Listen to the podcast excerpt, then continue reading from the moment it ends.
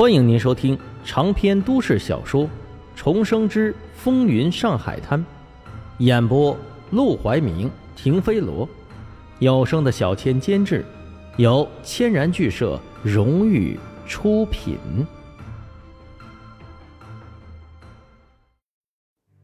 第二十八章，做强盗。回到家，沈梦生把这件事告诉了沈如月，本来是想让她安心。以后出门不用再躲着那乞丐，却没想到他愣了一会儿，忽然落下两行眼泪。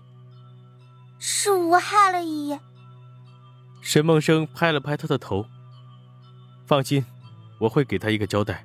他是怎么死的，我就让害死他的那个人怎么死。沈如月闻言一惊，忙抓住他的手，泪眼婆娑。阿哥，侬别乱来了，杜明一家不好惹的。杜明，沈梦生还想好好查查到底是谁下的狠手，没想到沈如月先给了线索。杜明是谁？听他这语气，好像他们都认识似的。杜明，侬都不记得了？也许跟杜明没关系，是我瞎说的。阿哥，姨已经死了，为了一个死掉的乞丐，再搭上阿拉一家，不值得哎。看来果然与这个杜明有关，沈梦生暗暗记在心里，却不动声色的安慰道：“你放心，我不会连累家里。”这一晚，沈梦生没有去赌场，而是走上了法租界的街头。在上海最热闹的两个地方，一个是公共租界，另一个就是法租界。热闹却不代表着安全，正相反，公共租界和法租界。是整个大上海最危险的两个区域，甚至比棚户区、县城都乱。因为这些蓝眼睛、金发的外国人千里迢迢来到上海，就是为了赚钱。他们把各种妓院、花船、赌场和烟馆开得遍地都是。这些非法的营生固然赚钱，可也带来一个问题：会出入这种地方的人，必然不是什么好鸟。常常爽够了就跑，根本不付钱。这些外国人开了一阵子之后，发现自己非但没赚钱，还赔了不少。没办法，他们只能找巡捕来帮忙。可渐渐，他们又发现，巡捕根本就镇不住这些流氓瘪三，还不如反过来找流氓瘪三来对付流氓瘪三，这还更得心应手一些。于是，很快。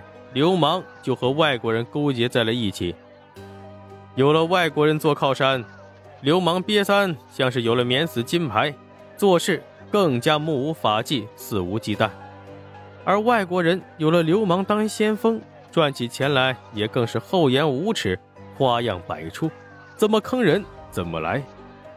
当然，扶植流氓势力也是有弊端的，因为这些流氓大多崇尚暴力，喜欢厮杀。势力多了，难免会有冲突斗争，各种争夺地盘的斗殴事件层出不穷，经常闹到外国人面前，让他们定夺谁赢谁输，外国人也不胜其烦。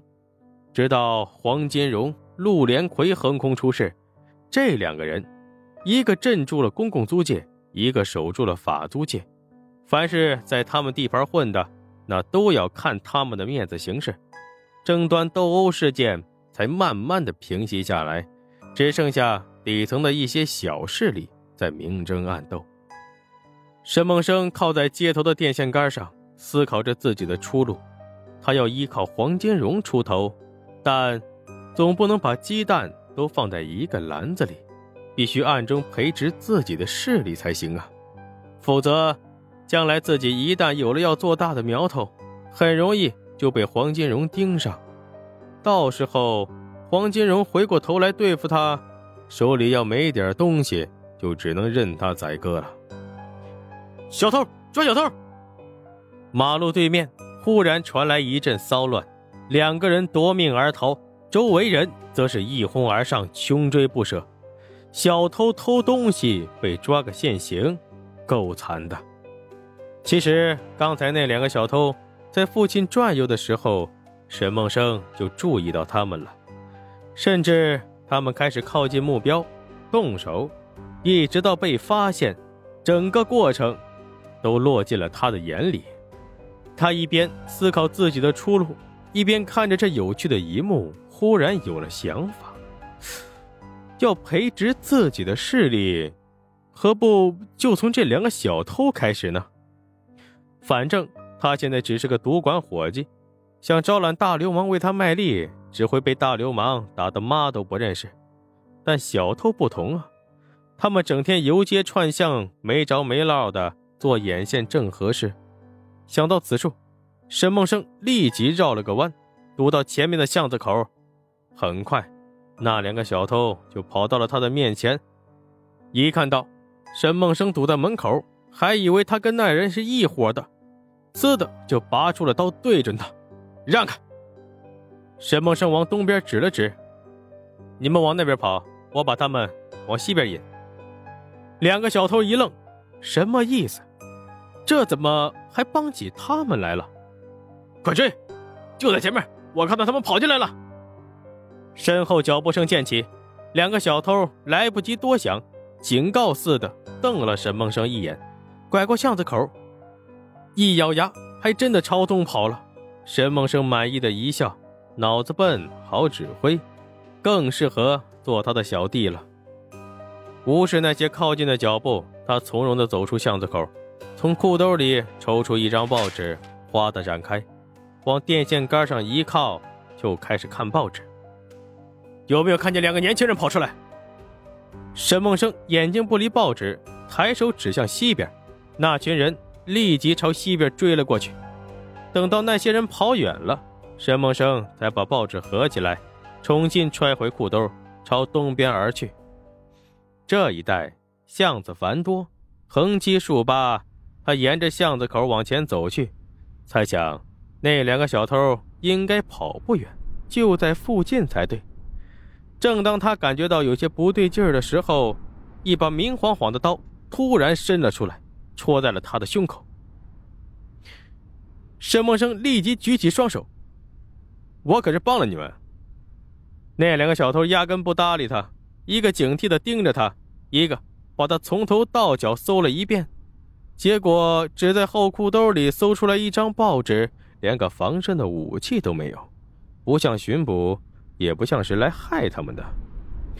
他们便收起利刃，好奇的道：“你是谁呀？”为什么帮我们？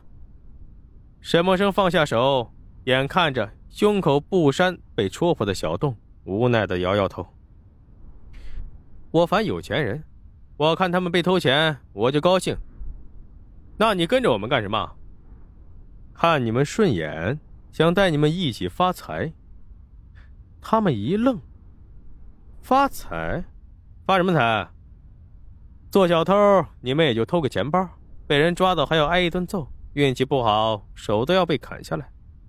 我教你们一个办法，不用挨打，还可以打别人，赚的钱更多，还不用担惊受怕。那两个小偷一听这话，立即好奇的问道：“干什么？做强盗？”